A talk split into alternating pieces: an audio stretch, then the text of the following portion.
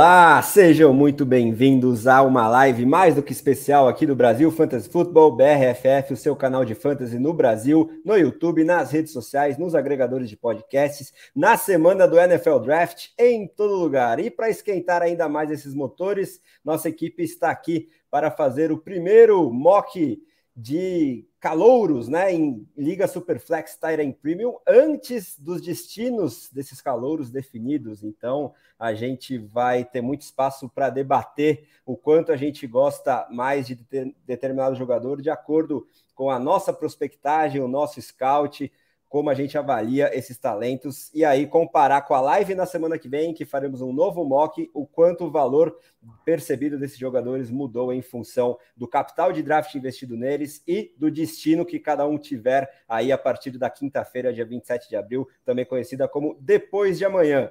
Então, para me ajudar nessa missão, tenho a volta mais do que gloriosa de um grande amigo, mas também novamente a presença do meu fiel escudeiro aqui desde o início das lives em 2023, Gabriel Mafra, que está definitivamente a, a, aliviado agora com a trade envolvendo o seu Green Bay Packers. Dá seu salve inicial para a galera aí, Mafra. Claro, primeiramente, boa noite, boa tarde, bom dia para quem estiver ouvindo depois do nosso podcast, nossa versão né, dos escutadores. É, pô, bastante empolgado para fazer esse mock, principalmente porque é, é a maior palpitaria possível. A gente vai fazer um mock sem saber onde é que os caras vão, para que time eles vão, então as possibilidades aqui são gigantes. Mas eu acho que é um exercício super legal para a gente ter uma ideia também, começar a entender um pouquinho melhor qual que é o valor ou qual que é a expectativa que as pessoas podem ter para esses jogadores. É, muito bem acompanhado aqui pelo Bretas, por você, André, e logicamente pela galera toda que está nesse exato momento live no YouTube, já estão aqui entrando também no, no nosso mockzinho. Então vamos, vamos que vamos. Exatamente. Como bem lembrado, acabei de soltar aqui no chat do YouTube o link para você participar com a gente do mock. Daqui a pouco eu coloco na tela aqui é, as nossas posições, como é que estamos distribuídos aí no board. Ainda temos uma, duas, três, quatro vagas. Então, Corre aí que quem entrar primeiro tem a prioridade, e a prioridade é sempre dele, meu grande companheiro Caio Bretas, que estava estudando demais nos últimos dias, mas hoje faz a sua estreia em 2023, de volta a essa bancada. Estou muito ansioso para voltar a trocar ideia contigo sobre Fantasy e NFL, Bretinhas. Fala André, fala Mafra, beleza? Todo mundo aí que está assistindo também. Andei bem sumido mesmo, né? Nossa, a faculdade estava me avacalhando mas agora eu posso voltei, né, para focar no que realmente importa, né, que é o fantasy, que é o rookie draft. E estou muito ansioso aí para fazer a live, dar meus primeiros pitacos ao vivo, né, falar quem que eu gosto, quem que eu não gosto. E estou muito bem acompanhado, certeza que vai ser ótimo.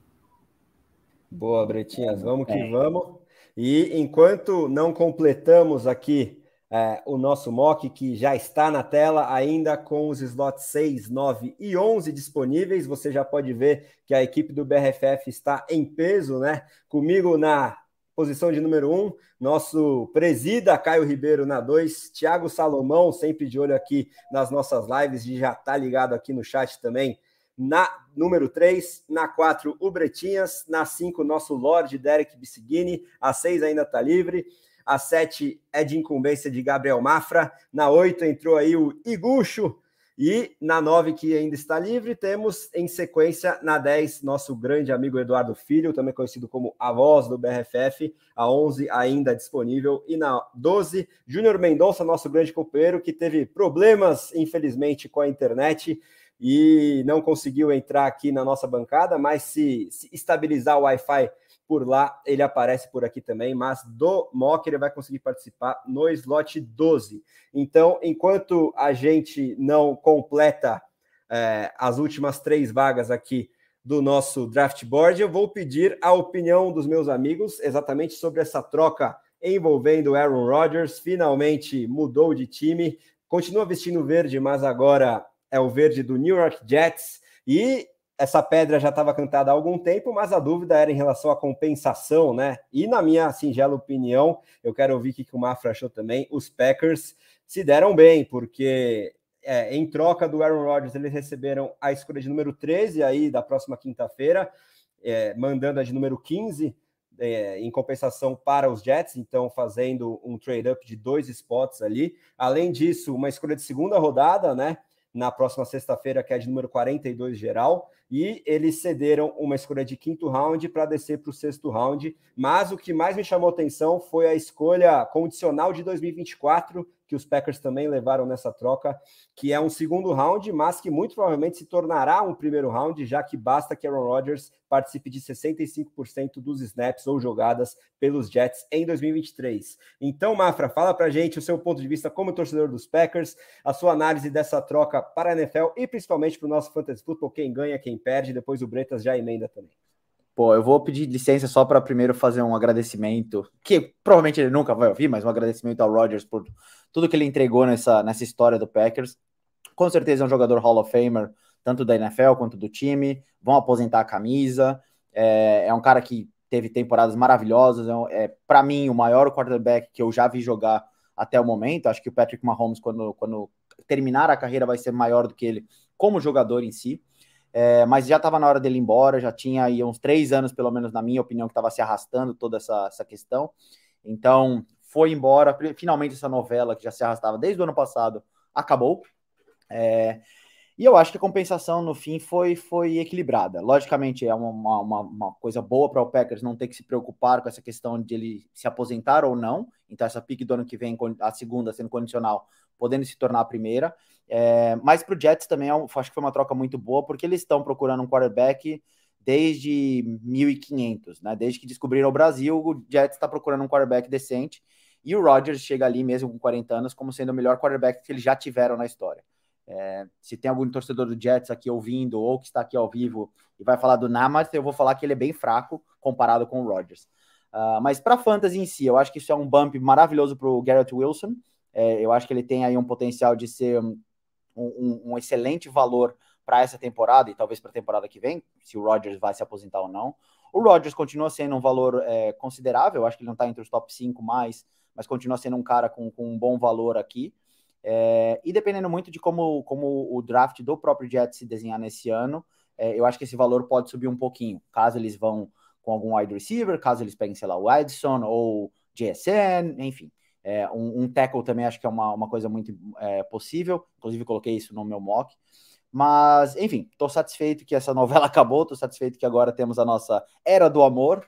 Entramos então na nossa era do amor com Jordan Love. Tô, tô curioso e bastante excitado para ver esse próximo passo, esse novo capítulo na história do Packers. E vamos que vamos, né? Pra, pra empolgado para ver os próximos, as cenas dos próximos capítulos. E aí, Bretinha? É. É, eu gostei muito da trade, na verdade, para o Jets. Eu achei que a compensação foi bem alta por um jogador aí que já está nos seus 39 anos. É, se essa first virar first mesmo, né, que eu acho que é o que vai virar, eu acho que o Jets vai ter se dado muito bem na troca. Mas o, o, o Packers, na verdade, eu acho que o Packers se deu bem porque conseguiu um grande retorno. Mas para o Jets, né, se o Aaron Rodgers jogar no alto nível que vem jogando, vai valer a pena. Ele foi MVP em duas das últimas três temporadas da NFL.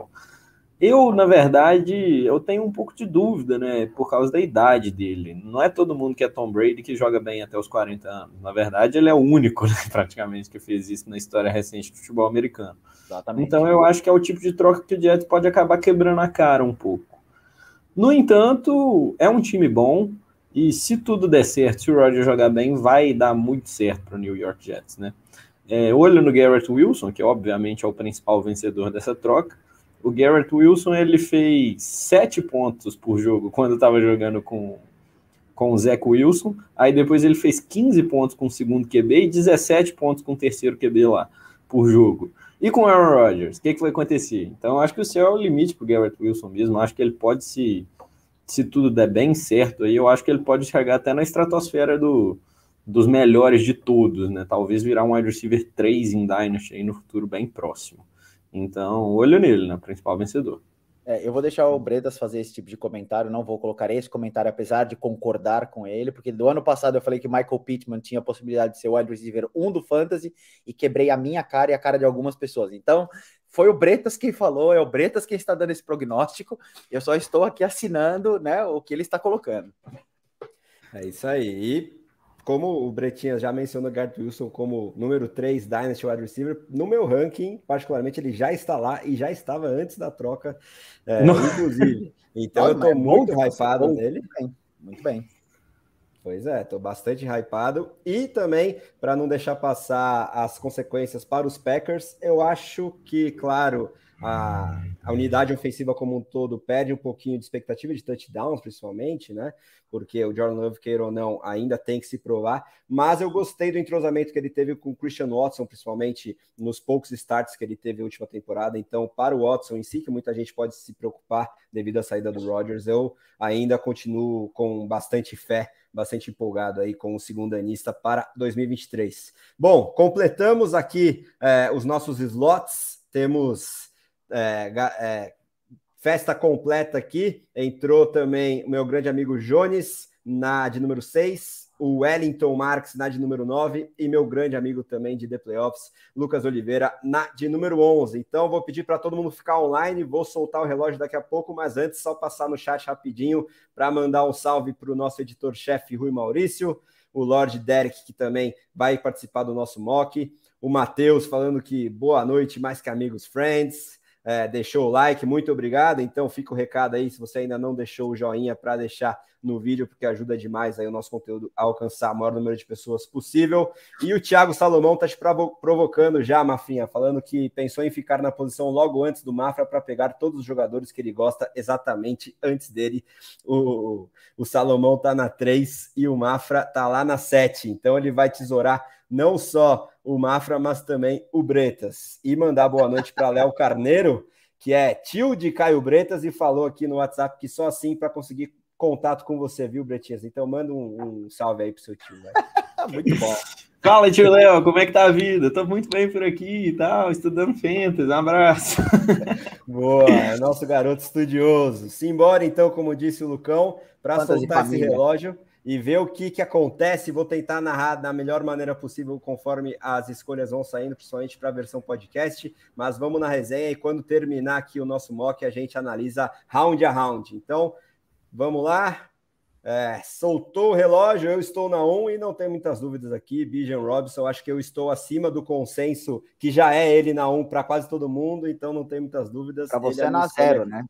É, na 0, inclusive. Vamos ver o que, que, que, o Caião faz na 2 enquanto eu chamo para a bancada Júnior Mendonça, que parece que resolveu uh. seus problemas com a internet. E aí, Júnior? Fala, rapaziada, muito boa noite. É, pelo notebook não teve jeito, o Wi-Fi não pegou, então conectei aqui no celular mesmo, vai pelo celular. Bora. Vai, vamos embora pelo celular mesmo e eu faço o, o draft aqui no Note. Simbora, rapaziada. Saudade de fazer uma live com vocês. É, não participei de nenhuma aí, né, de, dos calouros, mas agora vamos, vamos tocar aí para toda a temporada, se Deus quiser estar tá aqui presente sempre.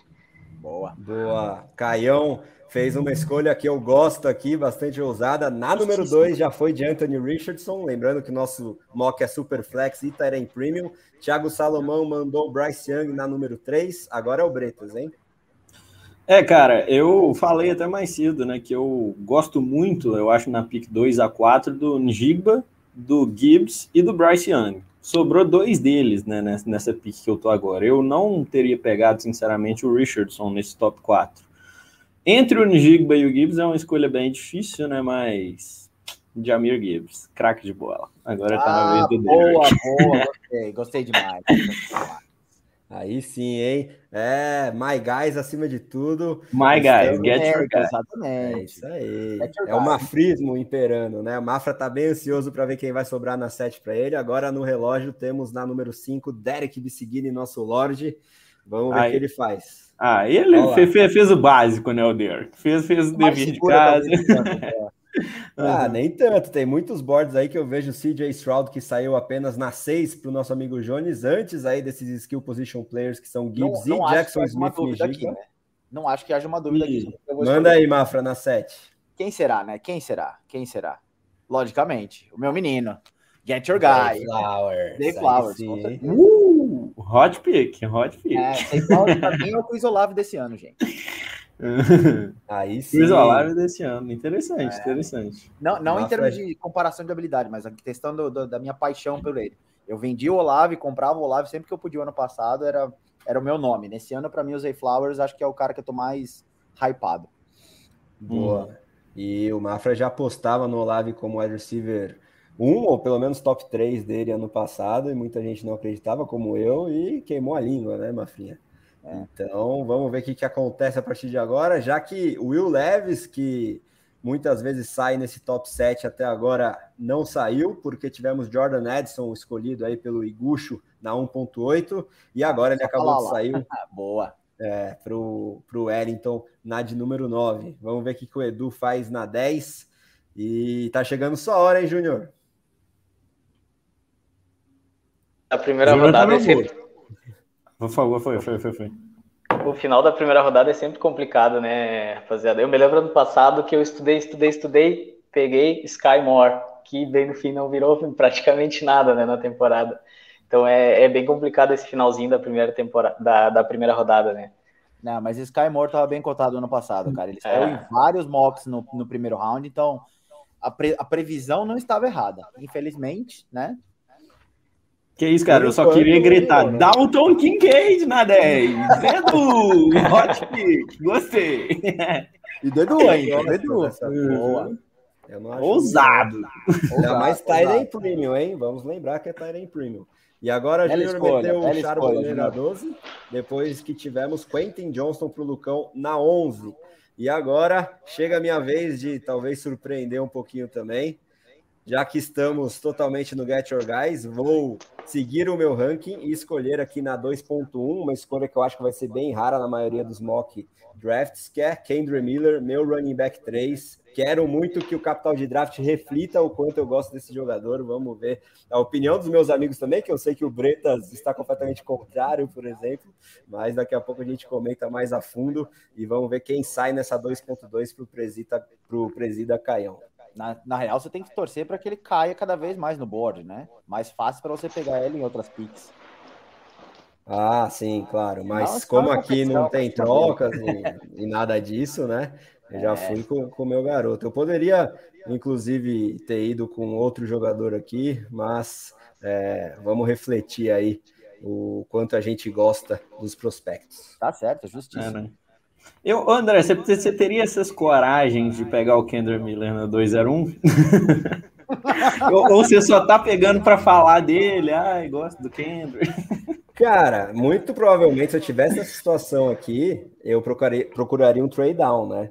Mas é, se ninguém, se eu não conseguisse extrair nenhum tipo de valor e ele tivesse um capital de draft de dia 2 aí, que é a minha esperança, né? Segundo ou terceiro round, caindo num destino que não fosse um desastre completo, eu estaria disposto a puxar esse gatilho sim. Cara, escolha difícil aqui para mim, porque o meu xodó, que é o Tank Bisbee, sobrou na 204, que eu acho uma coisa boa. Mas pô, o Michael Mayer também sobrou, não dá para passar o Michael Mayer na 204, cara. Mas eu queria pegar o Biggs, ah, mas eu vou de Mayer. Faz o que você Exato. tem que fazer, pode, pode passar. Michael, Michael Mayer foi meu arrependimento aqui. Eu devia ter pegado ele antes do é. Miller, exatamente por ser é. Premium, né? Eu, eu, eu, gostaria de falar sobre o Big, que peguei ele, que adoro ele e tal, porque realmente adoro. Só que vou ser sincero, né, ao, ao meu coração, e nesse caso tem que selecionar o meio mesmo. Ser sincero ao meu cérebro, na verdade. Exato. E quem tá falando aqui das próprias picks é o Edu no nosso chat, falando que Kincaid é o pass catcher do NFL Draft. Uh, e o Léo Carneiro tá falando que o Tank Bixby é o Derrick Henry sem academia, achou dó dele também. Ó, Vamos discutir bastante no... isso a gente entrou numa run aqui de running backs, né? Então a gente tem o Kender Miller na 201, o Ashane na 202, o Ty J. Spears na 203, que era a minha escolha, inclusive. É, o Salomão me cortou. O Michael Mayer, depois a gente tem o Tanks Bigsby e o Zach Evans. Eu não vou deixar passar running backs, então eu vou no meu segundo cara, né? Que estava aqui como my guy, uh. é o Israel Abanicanda. Eu tenho uma, uma, uma, esperança muito grande nele, gosto muito do estilo de jogo dele. É, e acho que ele é uma ótima, um ótimo valor ali na 2.7 sendo bem sincero. Cara, você falou sobre essa run né, de, de running backs que tá rolando aí. Eu, eu acho que isso é o inteligente mesmo. Não é isso que o ADP tá mostrando, tá mostrando que deveria ter saído muitos wide receivers aí, mas, cara, eu, eu detesto os wide receivers do round 2. Eu tô orgulhoso do nosso mock aí, que tá se provando de alto nível. É, é, você, tem que olhar, você tem que olhar o valor que está rolando do próprio draft, cara. Se, se fiar somente no IDP, se fiar somente na, na, na, na tabela, né, é péssimo. Até mesmo no, na shortlist que você faz. tem que entender qual que é o valor percebido que você consegue arrancar na, na pique que você tá. Mas sei lá Inclusive, também. falando em ADP, o ADP 2 Lipper, neste exato minuto, 8 horas e 26 de Brasília, 25 de abril, tem algumas discrepâncias que a gente pode tirar vantagem. não sei se Absurdo. vai continuar assim, né? Depois do, do NFL Draft, com os destinos definidos, mas alguns nomes estão bem lá embaixo, a gente vai comentar mais a fundo sobre isso também. É bom é, você pegar e aí... 3 tá, André? Porque senão eu, eu pego ele. Ah, sim, não, pode deixar. Você também fiel aqui ao meu board. E aí, só para a galera do, do podcast aqui, vou fazer um recap rapidinho desse round 2 por enquanto, né? Tivemos Kendra Miller na 2.1, meu queridinho, Devon na Shane na 2.2 para o Caião, Tajay Spears na 2.3, três running backs abrindo o round 2. Na 2.4, o Tyrene que eu devia ter pego, Michael Mayer na 2.4 para o Bretas. O Tank Bigsby abrindo uma nova corrida para running backs na 2.5. Zach Evans na 2.6. Israel Abanicana na 2.7 para o Mafra. Aí tivemos novo Tyrene na 2.8, que é o Darnell Washington. Sean Tucker na 2.9. E aí sim, o primeiro wide receiver do round 2, é, na, na carona do que o Bretas trouxe, foi o Jalen Hyatt Que muita gente tem bastante acima dessa 2.10, saindo apenas na antepenúltima escolha desse segundo round. Agora o Lucão vai escolher na 2.11 e eu quero saber o que, que o Júnior está pensando em fazer na 2.12, hein, Júnior? É, rapaz, eu tava pensando ali no Hyatt, mas eu vi que não ia passar do Edu, né? O Edu tem ele bem acima do consenso, a gente viu na, na live do, dos receivers, né? Então, rapaz, eu vou pensar num wide um pouquinho mais abaixo, vou esperar o Lucas escolher para não entregar minha pique, né? Olha só, ele foi do Luke Musgrave, hein? Que é queridinho também de Mafra, hein? E, não, Mafra não, André. O meu já É mais meu que do Mafra. O Mafra é, prefere outro nome. Daniel Washington já foi embora ali, tadinho.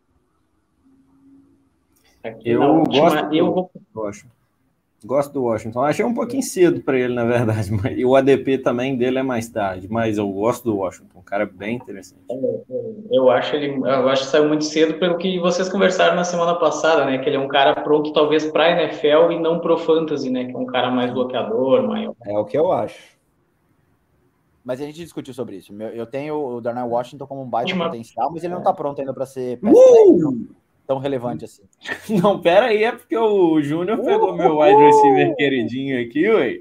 Aí eu, eu não esperava que ele fosse sair tão cedo, não. Aí eu fiquei surpreso. Júnior, você está lendo minha mente? Então, Preto, Preto, é se um prepara, porque o Marvin Mims tem subido. Marvin Mims tem subido muito, viu? Muito.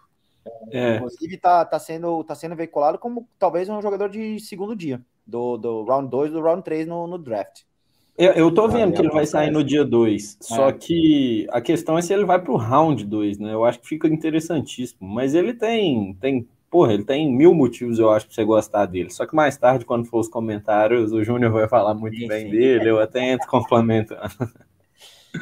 Boa, então, ó, Tivemos depois do Hyatt Luke Musgrave na 2.11 para o quase chará dele, Lucão. O Marvin Mims para o Júnior na 2.12, né? Esse jogador que eu acho que é bastante polarizante, mas tem um upside muito interessante.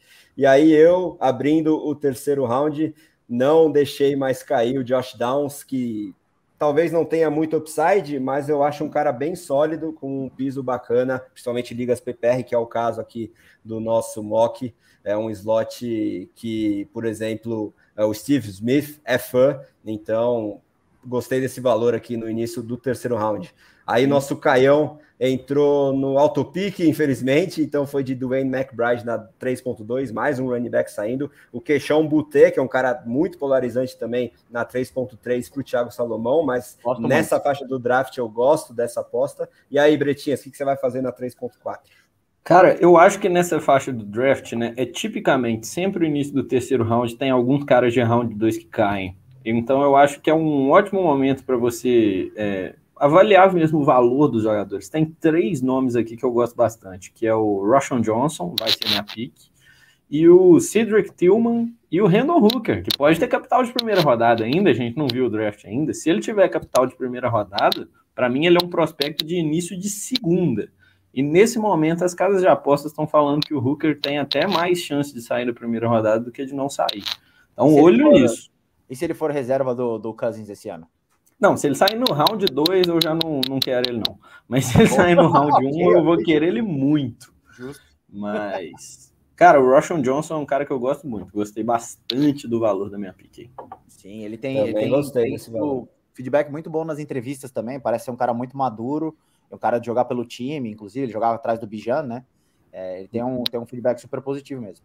Aí depois, então, tivemos o Sam Laporta, né? Com o Derek pegou meu Tyrande, mas Tesourando o E o Cedric Tillman saindo aqui na 3, sinceramente, eu acho que ele vai sair mais alto em outros drafts, mas eu não tô surpreso ele saindo na terceira, no terceiro round. Ele é um, um valor meio polarizante, assim. Eu vou pegar outro do meu My Guy. Uh, eu, esse é outro cara também que eu acho que ele vai se dar muito bem na NFL, é, que é o Jonathan Mingo. A gente comentou sobre ele na live de wide receivers. É, eu gosto muito dele e ele é um dos poucos wide receivers dessa classe que é altão, que é grandalhão. É, e isso por si só já é um valor é, de discrepante, digamos assim.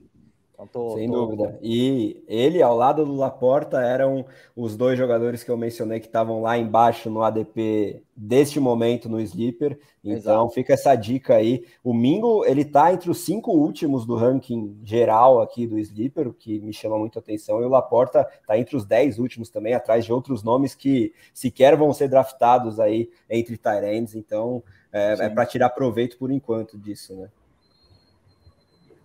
E aí, ó, tivemos dos Von, running back, saindo na 3.8.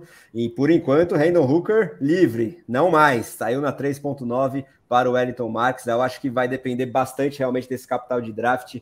Eu tenho vários pés atrás em relação ao jogador de 25 anos, voltando de lesão, que vem de um ataque pouco traduzível para a NFL, mas a gente tem que respeitar a capital de draft. Se essa especulação de que ele saia no primeiro round realmente se confirmar, numa liga superflex não dá para um cara de primeiro round cair tanto quanto para 3.9, né?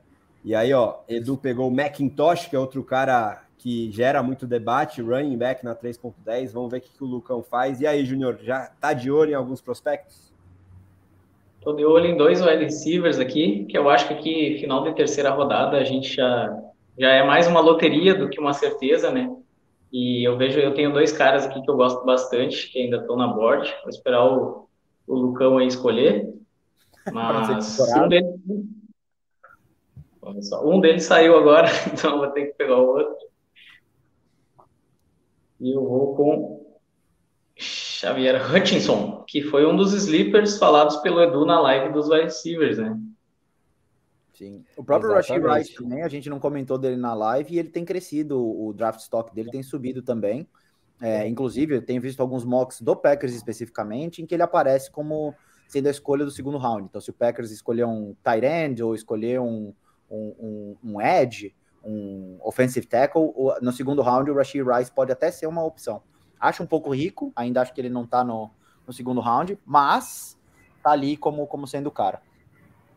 E aí, ó, abrindo o quarto round, só para completar a minha fileira de My Guys aqui, eu tinha até um jogador, uma posição acima dele nos meus rankings, mas como eu já peguei um wide receiver e não, não peguei o Mer na 2.1 que eu devia ter feito, vou pegar o Zach Kantz aqui na 4.1, que é uma, um bilhete de loteria típico de quarto round. Se der certo, pode dar muito certo com todo o atleticismo, né? Que a gente ressaltou na nossa live dos Tyrands. Então, é, puxei esse gatilho aí. Depois quero saber a opinião dos meus amigos.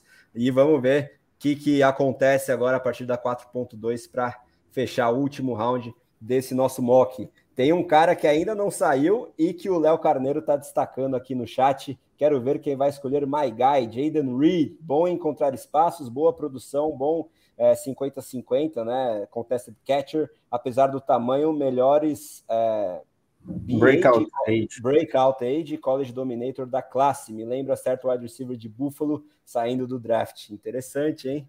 Vamos ver o que, que dá. Tyler Scott, boa, boa pique do alto pique Seria do a minha pique se eu não tivesse. é, alto pique do Caião aí foi, foi bem, gostei. O mais rápido assim, da classe, o Scott. É, não porque eu ame o jogador, só que é um jogador que é de round 3. Então foi um valor né, nesse caso. No round 3 eu nem gosto muito dele, não, mas para 4.2 eu acho interessante. Mas eu, vou, eu tô feliz com a pick que vai chegar aqui para mim, tá? Sobrou três caras que eu acho excelentes picks no round 4. Todos três running backs. Só que aí eu falo deles depois. E um dos dois eu acho que eu vou achar o steal do draft. Boa, uh, vamos ver quem ver. são. Chegou sua vez, saiu o Reed aí na 4.3. Convencemos Thiago Salomão, vamos ver qual é esse running back. Vendemos o valor. É. é, são, são, são três running backs aí que eu gosto bastante, cara. Só que vou seguir meu ranking, né? Aquela coisa. Tem stick to your board e essas coisas, e pegar aí o Chase Brown, que é um cara muito atlético, né? E o atleticismo é importante para a posição de running back, e que sabe pegar passes. Muito atlético, sabe pegar passes, eu acho uma, uma combinação interessante aí para o quarto round. É, eu acho que o quarto round é isso, né? Você tem que ter um pouquinho de imaginação, pensar o melhor cenário para o cara, essas coisas. E com atleticismo pegando passes, eu vejo um cenário onde ele dá certo no fantasy. É, para quarto round a gente pode esperar nesse exato momento. essas pistas, né? Exato. Cenários. Vamos ver o que o Derek faz na 4.5. Eu quero saber o que, que o Mafra tá pensando para essa última pick aí. Cara, eu tô um pouco curioso aqui eu tô vendo, vendo o que vai sair nessas próximas duas. Eu já tenho, como vocês falaram, o quarto round é meio que o, o tiro no escuro, né? Você pega pelo potencial, pela, pela, pelo espaço que pode ir.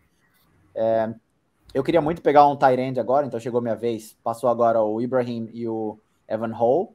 Evan Hall gosta. O cara que estava na minha, na minha lista como possível pique aqui nessa quarto round. Infelizmente foi pego pelo Jones, então é, eu pensei seriamente em pegar um Tyrande agora, mas eu tô olhando aqui a lista dos Tyrands disponíveis e provavelmente dois deles devem ficar como, como free agents, né? Podem ficar fora desse draft, então eu posso pegar depois na, na, na FA. Então eu vou novamente escolher um cara com potencial que pode me trazer bons retornos. E este cara, já falei também sobre ele, é o meu queridinho Puka Nakua. Eu Boa. gosto da, da, da, do potencial que esse cara tem. É, então, para essa pique baixa de quarto round, eu acho que faz todo sentido pegar ele. Boa, é um highlight reel, principalmente na red zone ali, tem uns touchdowns Sim. bem bacanas de assistir. Um cara é, que, que teve seu estoque aí crescendo nos últimos dias. Vamos ver o capital de draft, né? Muito importante para definir essas escolhas mais tardias, né? Aqui no, nos nossos rookie drafts, tanto mock quanto for para valer mesmo nas suas ligas. Cara, um que eu gosto muito aí foi a pick do Jones, que foi o Evan Hull. Ele pega muitos passes e ele faz um estilo um pouco mais rápido aí, ágil. Eu acho que pode ser interessante também. Ele é meu principal alvo de quarta rodada. No entanto, ele não seria minha pick, porque o Clyde Edwards Hilaire da Shopee tá sobrando. Para mim, ele é da virada, fim de terceiro round, e ele tá sobrando aí no fim do quarto.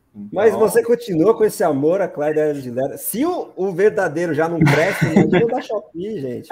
Não, mas poxa, o Clyde Edwards foi pique de round 1, pique 1 ou 2 overall. É você pegar o Clyde Edwards no round, no fim do round 4 do Rookie Draft, aí eu tenho interesse demais. E tá sobrando aí, ó, que ele vai undrafted. Prefiro o Zach Cantz, a Clyde Edwards de verdade. Vocês estão sabendo, vocês estão sabendo de quem que eu tô falando? Do Clyde Edwards da Shopee? Não, quem é o... É? Não, vamos ver se o Júnior vai pegar ele. Não vou vamos dar spoiler, ver, não. Ver. E aí, Júnior, já sabe? Já tá, tá mirando o running back para essa última pick, não? Nossa, Pô, eu queria muito pegar um Tyrande, na verdade. Eu Tem queria muito pegar um Tyrande, mas nenhum deles me agrada agora no final. Então, nenhum? Eu tô pensando num não não pretendo pegar um running back aqui no final. Estou pensando num cara que, pensando como é Liga Superflex, eu estou pensando em outro jogador aqui. Ok, ok. Interessante, vamos ver quem é. é. E aí, o Lucão acertou na figura do Mitchell ou não, Bretinhas? Não era ele que eu tô falando. O Mitchell, na verdade, para mim, não é undrafted, assim, não, não, não vi tanto potencial para ele. Dos running backs, que eu, dos jogadores aí, dos meus 45 que eu fiz a lista que eu acho draftados, o Mitchell não entrou. Mas vamos ver o Júnior, vamos ver se o Clyde Edwards da Shopee sai. Essa comparação, ele foi do Dane Brugler, não é eu que inventei, não. Ele falou Clyde Edwards né, o da Shopee, que é por minha conta. Mas, calma aí. Stetson ah, Bennett, interessante. interessante. Uhum. O Clyde Arzelé da Shopee é o Eric Gray. Ele é baixinho, né? A altura dele é. Não, Eric Gray, uai. Ou eu tô confundindo? Não, é o Eric Gray, sim. Mas ele é um jogador mais baixinho aí e ele faz esse perfil muito ágil e não rápido. E pega muitos passes bem. O Dane Brugler falou que é uma das raras vezes em que ele faz uma comparação com um jogador no, no The Beast que ele faz todo ano, né? Então é porque ele realmente achou muito igual. É, e, poxa, para o quarto round do Fantasy aí, é um prospecto que tá para sair na quarta, quinta rodada, eu acho um nome bem interessante quarta quinta rodada da vida real, né? Então, é um cara aí que eu estaria de olho nessa quarta rodada que acabou não saindo. Seria minha priority free agency. Boa, maravilha. Então, ó, só para fechar, antes de passar no chat, a gente é, respirar um pouquinho e fazer os comentários round a round. É, vou passar aqui, principalmente para quem nos ouve no podcast, quais foram as últimas escolhas desse quarto e último round. Então, depois do Jaden Reed na 4.3, saiu Chase Brown na 4.4, Mohamed Ibrahim na 4.5 e Evan Hall na 4.6, todos running backs.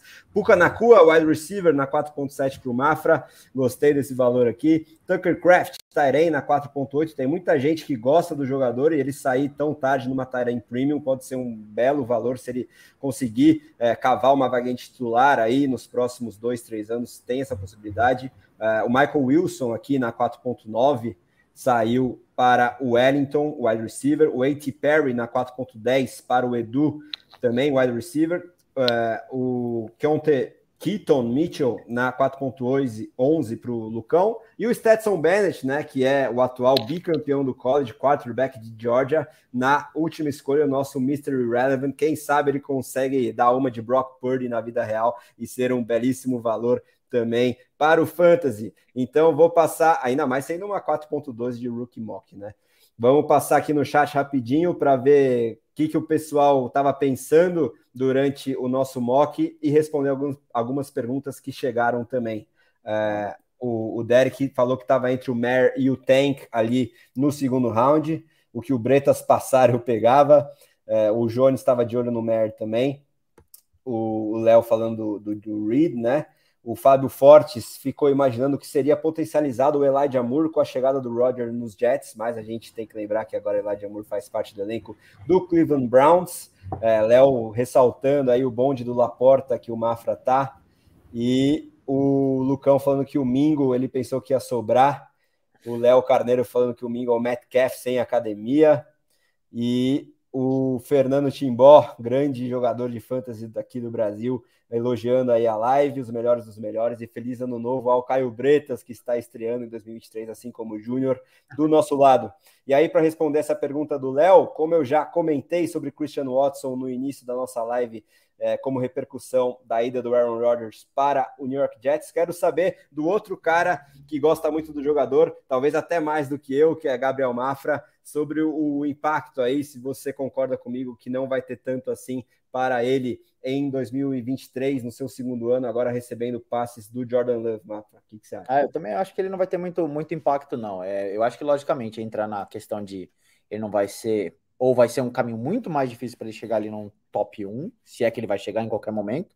Mas ele continua sendo um cara muito sólido. Ele tá, tem talento, mostrou que consegue jogar, como você mesmo disse no começo da live. É, ele tem essa questão de que ele mostrou já algum tipo de, de, de conexão com o Love, mostrou ali é, é ter o, o, como é chama? as ferramentas para produzir. Então eu não estou muito preocupado, não. Boa, então tamo junto nessa. Para fechar o chat, só o Derek corrigindo a, a frase do, do, Bretas, que o CH foi um bust de round 1, pronto, arrumou sua frase aí, Bretas. Mas enfim, brincadeiras à parte. Foi, né? Verdade é essa. Vamos comentar aí o que a gente achou desse nosso mock, que foi bem interessante, já agradecendo a todo mundo que participou junto com a gente. Quero também que vocês comentem aí é, o que acharam das suas escolhas e dos estilos, ou reaches, ou qualquer outro assunto que vocês queiram falar sobre esse nosso board que está aí na tela. Então vamos round a round, vamos começar de baixo para cima aqui na nossa tela. O Júnior, que chegou um pouquinho depois, teve problemas de internet, vai ter essa é, abertura aí dos comentários. Sobre o round 1, Júnior, o que, que você achou é, das escolhas? Se surpreendeu, por exemplo, com a queda um pouquinho do esperado aí do consenso em relação aos quarterbacks? Enfim, suas impressões sobre esse primeiro round. Depois o Mafra já emenda, o Bretas, depois eu. É, o, o Leves caindo, eu acho que surpreende um pouquinho, né? Ainda mais com, essa, com essas fofocas, né? De que ele pode ser a pick 2 do draft. Então surpreende ele cair um pouquinho, porque é um possível titular já no primeiro ano, né? Uh, o Richardson, claro que é um projeto, mas é, é possivelmente um titular para 24, não para 23. Então me surpreende o Leves cair um pouquinho. Gostei bastante da pick do Kincaid, achei que ele ia cair até a 12, acho que ele já vai produzir na, na, no primeiro ano, acho que ele já deve produzir bem. É, e gostei bastante da pick do, do Mafra, o Zay Flowers, acho que pode ser um cara pronto já para a NFL para produzir, assim como foi Olave, assim como foi Garrett Wilson. Então, gostei bastante dessas picks aí. E aí, Mafra, suas impressões agora? Cara, eu vou dizer que eu não tô, acho que muito surpreso com nenhuma das escolhas aqui. Eu concordo um pouquinho com o que o Júnior falou do, do, do Levis tendo caído um pouco ali. É, aliás, estou até um pouco surpreso, talvez, na questão do Kincaid tendo saído no primeiro round, mas não surpreso no sentido de achar que está completamente errado ou completamente fora. O que eu vejo é que o primeiro round, basicamente, as seis, sete primeiras picks são, são definidas, vou mudando uma outra coisa aqui. E aí depois se torna quase que uma, uma grande loteria. A gente tem que esperar primeiro, logicamente, onde os jogadores vão, vão cair, em quais times eles vão jogar. É, mas eventualmente, eu não estou muito surpreso assim com o começo com Bijan Robinson e terminando com o Charbonnet. Eu acho que é, esses nomes que estão ali nessa primeira lista fazem todo sentido. Para mim, eu não colocaria no primeiro round, por exemplo, o Quentin Johnston. Ele, para mim, não é um jogador de primeiro round. É, mas é uma opinião mais pessoal do que necessariamente um, reflexo da NFL. Eu vejo que sim, ele tem uma, uma, uma, uma avaliação melhor do que a avaliação que eu estou dando atualmente. Então, eu acho que faz sentido ali. É, e gosto, novamente, da, muito da minha pick. Eu acho que fiquei até surpreso do Flowers sobrar na 7. É, mas, enfim, aproveita-se, né? Quando, quando o valor cai no seu colo. Não tinha como deixar passar ali de jeito nenhum. Cara, surpresa de sobrar na 7, essa, essa, eu achei surpreendente. Eu acho que o Flowers, eu, eu não vejo ele saindo no top 6, na verdade, não. Mas minha análise sobre o round 1 aí, teve três picks, né, que eu acho que eu, que eu não gostei, que foram o Anthony Richardson na 2. Para mim, o Anthony Richardson deveria ser é, draftado na 105. É, eu acho que você pegar um 02, um ativo tão valioso em Dynasty, que você pode dar trade down, pode trocar por veterano, pode fazer muitas coisas, e pegar um QB que não vai jogar esse ano, que talvez tenha uma chance bem alta aí de bust, então é uma pick que eu não gostei. O Kincaid também achei cedo, para mim o Tyrant 1 da, da, da classe, com alguma folga, é o Michael Mayer, é, o Kincaid para mim, eu acho que se você invertesse as posições dos dois, faria mais sentido aí no, no nosso board, só que o Meyer talvez não na 1.10, né? Mais para 1.12 ali. Mas Kincaid eu achei bem cedo também. E o Zay Flowers, na verdade. Eu até. Eu tô ok no jogador, tô no consenso, só que preferiria né, o Will Leaves e o Quentin Johnston. Nas picks que eu gostei, Will Leaves e Quentin Johnston, pensando em valor, eu acho que cada um deles deveria ter saído duas picks antes o Leaves na 1.7 e o Johnston na 1.8, mais tardar 1.9. Só que. E a outra pick que eu gostei foi o Smith Nijigba na 1.5, né? É aquele tipo de coisa que se você é o Derek e sobra o Nijigba na 1.05, eu acho que você comemora de pé. Então, mas foi isso a análise do primeiro round, achei interessante. Nenhum draft de, de fantasy corre igual o ADP tá falando, então eu acho que foi um bom grau aí de variação. Foi bem interessante, gostei.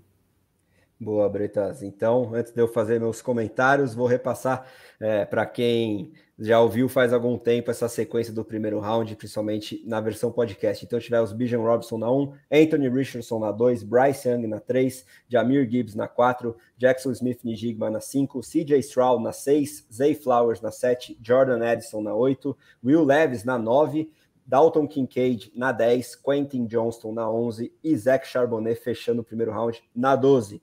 Minhas impressões, é, eu me surpreendi principalmente pela queda dos quarterbacks, porque eu acho que nos mocks mais tradicionais, pelo menos que eu estou vendo aí de, de canais gringos, é muito consensual que os quatro esperados quarterbacks de primeira rodada desse draft, que muita gente aposta que vão sair no top 10 todos eles, no máximo no top 15, e eu acho que é realmente o que vai se confirmar na quinta-feira, sairiam logo depois do Bijan Robinson, né? Que, como vocês já estão cansados de saber, para mim é 1.1 em qualquer tipo de liga, é um jogador geracional, um running back que tem muito valor, por mais que eu enxergue essa posição running back caindo um pouquinho de valor no fantasy, assim como é o caso da NFL, e a gente vai ter muito tempo para discutir isso durante as nossas lives até setembro, é, eu, eu me surpreendi pelo fato de depois de Richardson e Young, o Stroud ter saído só na 6 e o Leves só na 9, né? É bem comum em Liga Superflex eles saírem numa sequência ali da 2 a 5. Mas, particularmente, para quem já viu meu ranking no Twitter, eu gosto bastante de selecionar Jackson Smith Njigba e Jamir Gibbs antes de qualquer quarterback, então por isso que eu gostei dessas duas escolhas aí na 4 e na 5. Eu, particularmente, tenho o JSN é, uma posição acima do Gibbs, mas eles estão na mesma prateleira. Não discuto aí se você quiser o Gibbs na frente do JSN, mas para mim tem um gap importante de talento entre esses dois jogadores e o restante dos running backs e wide receivers. Uh, e aí, falando em wide receivers, eu particularmente prefiro o Edson ao Flowers, mas eles estão na mesma prateleira também, então não me incomoda o Flowers ter saído uma logo antes do Edson. Uh, quanto ao Tairen no round 1, eu acho que a fronteira está exatamente nessa pick 9, né? Para mim, todos esses jogadores que saíram da 1 a 9 são realmente quem tem que sair ali, só a ordem que me surpreendeu um pouco, mas da 10 em diante eu acho que está muito aberto, porque para mim é o maior, é, maior distância, né? O maior buraco entre as prateleiras. Então, sendo o Tyrene Premium, não me incomoda um Tyrene sair na 10. Eu, inclusive, no meu ranking tenho o Michael Mayer e o Dalton Kincaid na 10 e na 11. Uh, e aí depois uma corrida de running backs, né, com o Kendra Miller e o Zach Charbonnet, e aí o Quentin Johnston concordando com o Mafra, eu acho que tem muitas red flags, tem muita chance de bust, para mim deveria só sair na segunda rodada, mas é bastante comum a gente ver ele saindo até antes dessa 11 que ele saiu aqui no final dessa primeira rodada de rookie drafts. Bom, acho que essas são minhas principais hum, impressões sobre esse primeiro round. Crescer... Emenda aí, Bretas. É porque eu queria acrescentar uma coisa também, que é uma coisa, eu acho que é, é a coisa que eu estou mais curioso para ver o que, que vai acontecer no draft de quinta-feira, que é o draft capital, principalmente o draft capital, mas o landing spot também do Zach Charbonnet. O Charbonnet é esse running back nesse perfil que faz de tudo um pouco, ele sabe fazer tudo. E é um perfil um pouco arriscado, né? Se todo ano tem o Zach Moss, o Trey Sermon, aquele cara que faz de tudo um pouco, não é bom em nada, não dá certo na NFL. Só que a faixa de draft do Charbonnet é talvez segunda rodada do draft da vida real, talvez terceira rodada. Eu estou muito curioso para ver se ele sai na segunda rodada.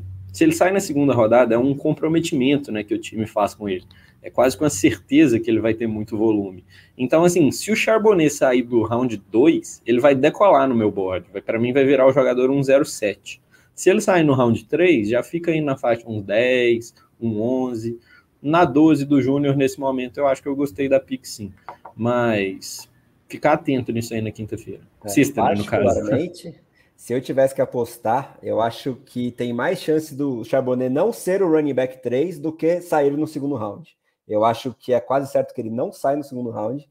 E eu acho que depois de, de Robinson e Gibbs, que eu torço para que ambos sejam escolhas de primeiro round, mas o mais provável é que o Gibbs saia no início do segundo round a gente só vai ver um running back sendo draftado a partir da terceira rodada. E a tendência é que seja o Charbonnet, mas não me surpreenderia de ver outros nomes saindo antes dele. Por exemplo, aqueles que abrem o nosso segundo round, que antes da nossa análise, que vai começar com o Mafra, porque eu sei que ele gosta muito de falar sobre esses running backs de round 2, vou só é, pedir para que a gente responda a pergunta do Tim Boss se o Charbonnet recebe passe. Acho que muito em linha com o que o Bretas já falou, e como eu coloquei no Twitter, eu vejo ele como aquele jogador all-around, né? Mas que não se destaca em, em, nenhum dos atributos. Ele é, a minha comparação para ele é o David Montgomery, o James Conner. Ele é um pouco acima da média em tudo que o running back tem que fazer, é exigido da comissão técnica, mas não tem uma velocidade destacada, uma capacidade de receber passes destacada, mas sabe fazer é, tudo que, que um running back workhorse tem que fazer, mas a gente só vai ter essa garantia que se ele pode ser um workhorse, como já foi o caso do Montgomery em alguns momentos, o próprio James Conner, dependendo do land spot e principalmente do capital de draft. Então, para responder o Timbó, ele sim recebe passe, mas não é um exímio recebedor, como é o Gibbs, por exemplo, como é o Eckler, como é mesmo um dos três running backs aí que abre esse nosso segundo round. Então, vou colocar o Júnior de volta na tela com problemas de conexão, mas para abrir a nossa análise do segundo round, Mafra, é, o palco é seu, depois o Júnior emenda e o Bretas.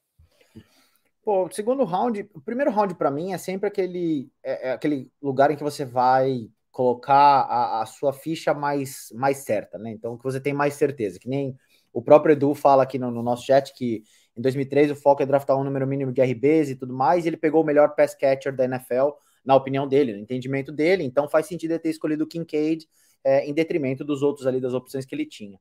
Eu acho que o round 2 é um pouco. Você tem que entender como é que foi esse primeiro round, e aí você pode ter um, um, um certo grau de aposta, você pode ter um certo grau de eu vou tentar achar meu, meu, meu valor aqui num, num cara. E foi exatamente, acho que isso que aconteceu. Então você tem essa run de, de em running backs, né? Kendra Miller, Devon Achane, o Ty Spears, o Tank Bigsby, o Zach Evans e o, e o, o Easy Banicanda, que foi a Banicanda, sorry, que eu peguei. É, e é isso, assim, eu comecei a perceber que muitos dos, dos running backs que faziam sentido para mim, que poderiam ser opções, eles acabaram sendo pegos durante esse processo, e eu precisava garantir, no meu entendimento, pelo menos um running back para o meu time, para ter essa construção mais arredondada do time. Logicamente, eu não sei qual é o meu time no geral, mas enfim, para os rookies em si, eu acho que fazia sentido pelo menos garantir um dos running backs. É, eu acho que o Michael Mayer saindo aqui foi um valor muito bom do Bretas. É, eu teria colocado ele provavelmente no, no começo do segundo round ali assim. É, e o Darnell Washington talvez tenha sido um pouquinho acima do que eu esperaria. Eu veria ele mais no final do round 3, começo do. Aliás, mais no final do round 2, desculpa, no começo do round 3. Eu adorei o valor que o, que o, o, o Júnior trouxe com o Mims. Eu acho que ele é um cara muito interessante para sair nessa, nessa, nessa pique ali, no, no 2-12, né? É, e agora, o meu, meu grande ponto ali é o Hyatt, que eu tô bem baixo nele, eu não, tô, não confio muito nele. Eu teria escolhido o Bulte no lugar dele, por exemplo, o próprio Josh Downs, eu acho que valeria um pouquinho mais. E sendo bem sincero, acho que até o, o Mingo, para mim, tem mais valor ali do que o, do que o Hyatt saindo ali na, na 2.10. Mas o entendimento do Edu de, de ser o, o, Hyatt como um cara com um, um potencial maior faz todo sentido. Então eu acho interessante como é que ficou aqui essa corrida para running backs, e esses dois, é, dois, três nomes ali, meio que, que salpicando o resto da, da rodada. Boa. E aí, Júnior, suas impressões do segundo round? É, eu acho que é quase unânime que o melhor valor, talvez posicional, seja do Michael Mayer, Mayer na verdade, né, o do Bretas, que é um cara que talvez que eu vi em vários mocks que saem na primeiro round, né, do de, de rookie draft, então, um belo valor ali na 2.4. Uh, dos running backs, a gente não tem muita certeza, depende muito do landing spot. O, o que eu mais gosto deles ali é o, o Achain, é, acho que é um cara muito bom, mas vai depender muito do landing spot, né? Então, essa, essa faixa, esse tier de running back ali, muito próximo, então alguém pode se dar muito bem já com o running back titular, talvez na primeira temporada, né? Vamos depender aí do landing spot. E falando do Hyatt, é um cara, o Hyatt é um cara que eu gosto bastante também. Não sou tão defensor quanto o Edu, mas é um cara que eu gosto e ali para o final do segundo round, acho que é um ótimo valor. E a gente tem que considerar o, o draft capital, né? Que é um cara cotado aí para o primeiro round uh, do draft da NFL. Então, acho que isso pode pesar um pouquinho e eu gosto dele nesse valor do final do segundo round. E o Marvin Mims ali para fechar o segundo round, eu acho que, que era um valor bem ok. Fiquei bem na dúvida entre ele e o Josh Downs, mas entre os dois eu acho que o Mims é um cara que tem talvez um maior potencial, né? Como o André comentou da própria escolha e vai falar aí na sequência do terceiro round. Uh, o Downs é um cara uh, que não tem tanto teto, né? Eu acho que tem mais um piso e o Mims eu vejo o contrário, eu acho que é um cara que pode dar certo na NFL e acho que é uma, uma um, um valor válido aqui para o final do segundo round. É, eu gostei muito da sua pick do Marvin Mims, na verdade, porque eu, igual eu falei num tweet, do top 10 wide receivers dessa classe, que são são vários aí, até metade do terceiro round, tem dois que eu selecionaria. Os outros oito eu nunca vou selecionar num rookie draft. Eles são o Smith Njigba, que para mim vale uma pick top 4, talvez até pick 2, 3, e o Marvin Mims, que eu gosto muito. O Marvin Mims, diferente desses slots baixinhos que vêm aos montes dessa classe, ele é baixinho e leve, só que ele jogou no outside. Ele é ótimo em big play, mas também é, sabe, o, o, Matt Harmon gostou dele também em rotas curtas, é um, o Harmon gosta do Marvin Mims. Ele não ficou quatro anos no college, né, declarou para o draft um ano mais cedo, e ele foi consistente ao longo da carreira dele inteira. Foi muito bom no high school, foi bem no primeiro ano dele de calor no college, que é um bom indicador, né, teve um breakout dominator, como o Léo falou nos comentários, cedo, e cara, são sinais aí que eu gosto. Jogar no outside, ter declarado cedo, ser um wide receiver um pouco completo e ser muito bom no que ele faz, que são as rotas profundas. Ele é meu cara favorito aí do entre os wide receivers de round 2. E eu acho uma boa pick para você fazer aí no, no final do round 2. Se ele cair no round 3, então é alto pick. O Michael Mayer, né, que eu draftei para mim, foi o melhor valor do round. Para mim, eu acho que ele não deve passar da pick 12 ou 13. Eu acho que lá que é o terreno dele. E sobre os running backs, cara, eu gosto mais ou menos de todos. O meu favorito é o Tank Bigsby, que pega passes, é muito atlético e joga bem como powerback, é o meu favorito mesmo. Só que, a bem da verdade, o que vai determinar o valor desses running backs é o landing spot e o capital de draft. Principalmente até o capital de draft mas o landing spot também. O Abanicanda, por exemplo, eu tenho ele como meu running back 10. O Bigsby, eu tenho ele como meu running back 4. Se o Abanicanda sair meio round na frente do Bigsby e para um landing spot melhor, eu acho que o running back 4 e o 10 no meu ranking vão inverter a ordem. Então, acho que todos esses running backs do round 2 têm valor, só que mais importante até do que a avaliação no prospecto de running back, na minha opinião, é o draft capital e o landing spot. Então, ficar atento nisso aí na, na sexta-feira, né, que é o dia 2 do draft. Cara, só, só, um parênteses, acho que você tocou num ponto muito importante mesmo. Para running back depende muito onde eles caem, depende muito em que time que eles vão. É, eu, eu, vou usar um exemplo do, do Zach Moss, que para mim é claríssimo. Assim, ele era um talento muito bacana, veio para o Bills com uma expectativa muito boa também, mas ele acabou entrando num, num time que foi construído para o Josh Allen, né? Ele acabou sendo relegado ali a, um, a uma, uma opção de jogo e não sendo o jogo. Então eu concordo com você plenamente. Eu tenho, logicamente, o TJ Spears mais alto do que os outros nomes, mas concordo que se ele cair, dependendo num time para ser o segundo back, o terceiro back, ele vai acabar sendo uma decepção, digamos assim, ou vai cair nessa, nesse ranking que eu tenho atualmente. Mas, como nós não sabemos ainda onde eles vão cair, né? Então aqui é um achismo com, com, com pitadas de achismo em cima do achismo, né? Porque a gente tem que imaginar onde é que esses caras vão produzir.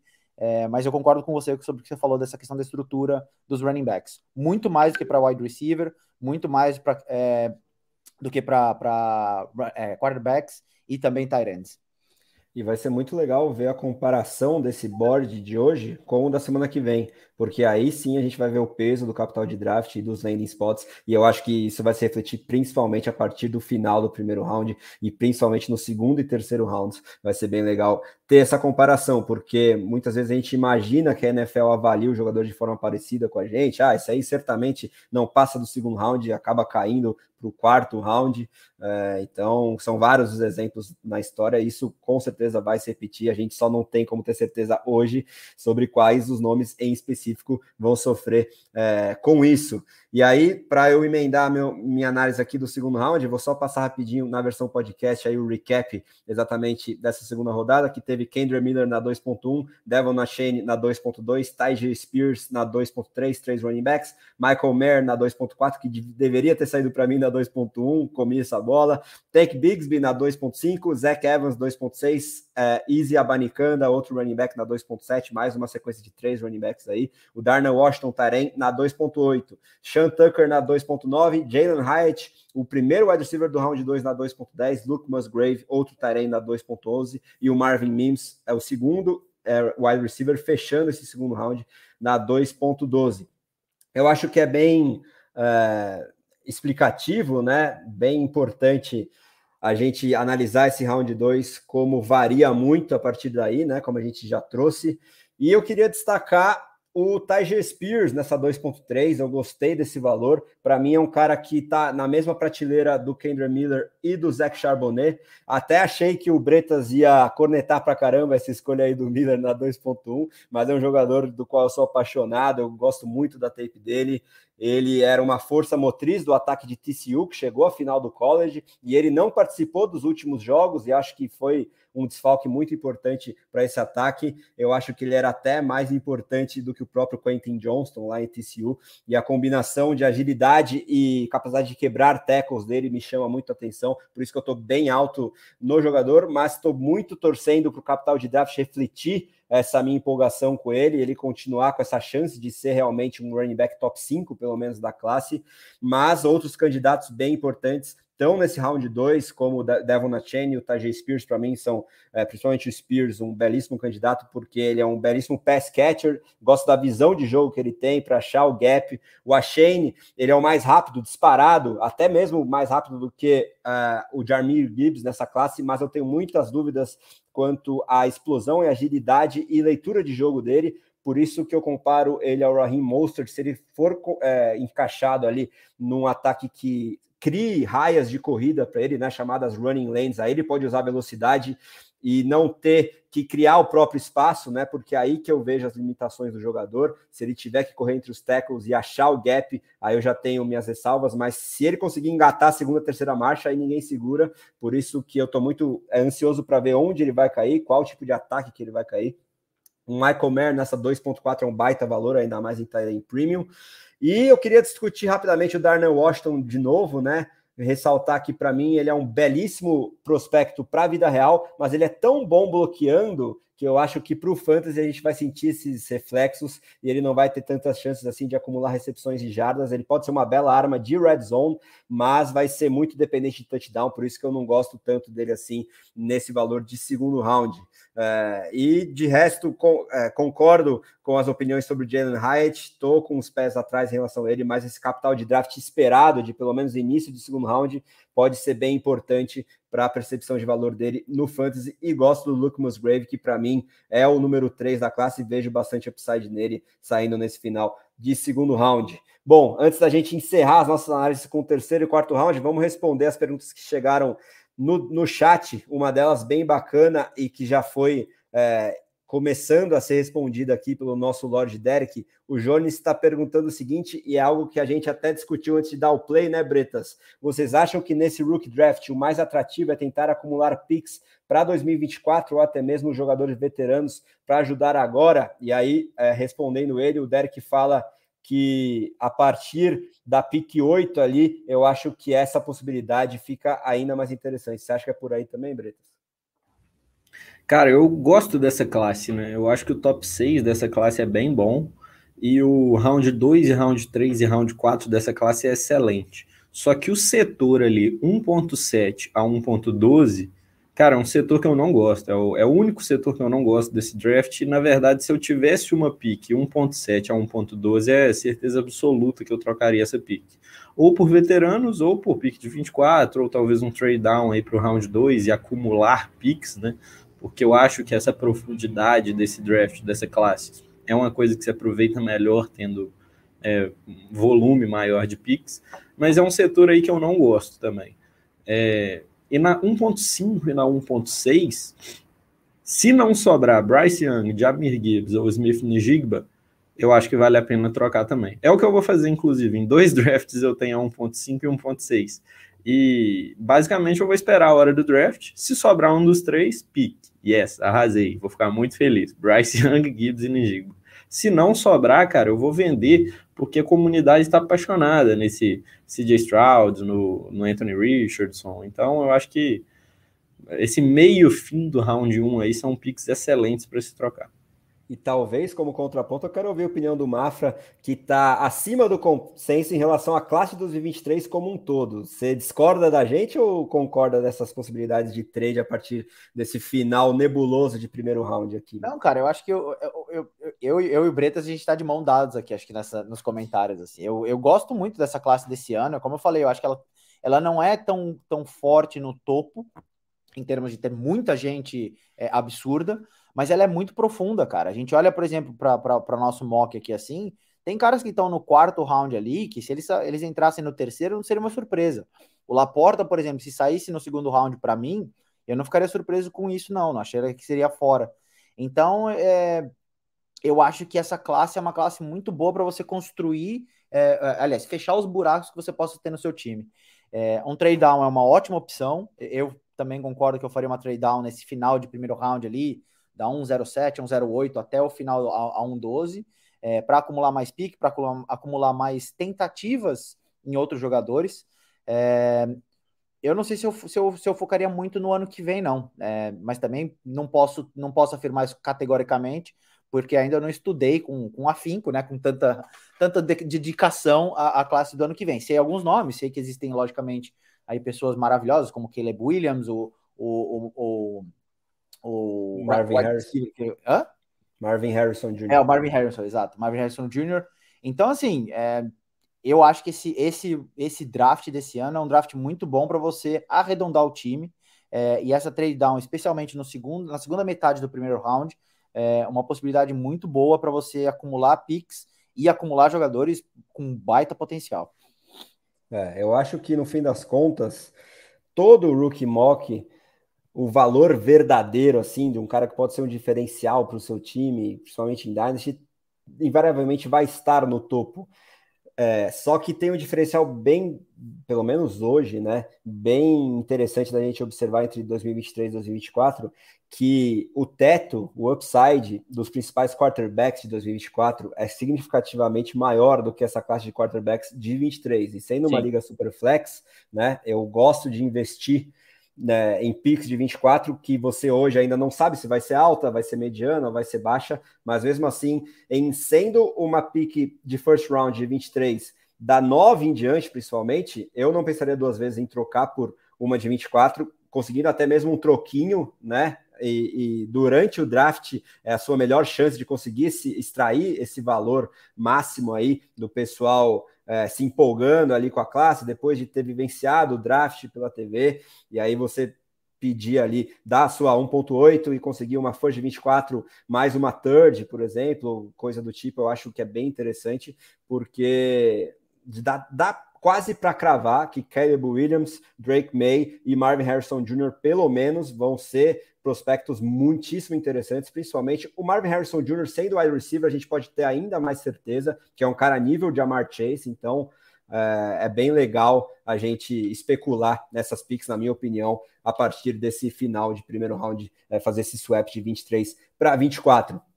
Bom, dito isso, vamos encerrar as nossas análises com a turma do fundão aqui para a gente também refletir sobre a profundidade dessa classe, né? Alguns steals, alguns reads, talvez, que a gente enxergue no round 3 e no round 4, que teve é, nomes como, por exemplo, o Randall Hooker saindo só na 3.9, né? Um quarterback que é tido por muitos como o, sim, o quinto, pelo menos, né? Tem gente que coloca ele até mais alto, unânime dessa classe, mas enfim, já comentei bastante sobre ele. Mas, enfim, sendo super flex, pode ter gente enxergando muito valor aí nessa 3.9. É, o próprio Jonathan Mingo, né? Que é um sleeper cada vez com mais hype na 3.7.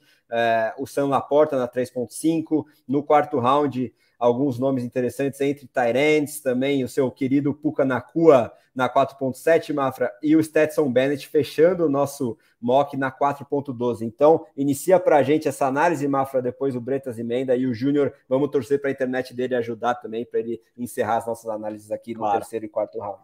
É, Stetson Bennett, futuro QB2 do Packers. É, tenho falado isso já tem dois meses, vai ser o reserva do Love. Uh, mas é, acho que nesse terceiro e quarto round a gente tem que usar muito uh, aquela questão de potencial, olhar para os prospects, se você acha que fazem sentido, e aí é quase que completamente o, o, Get Your Guys.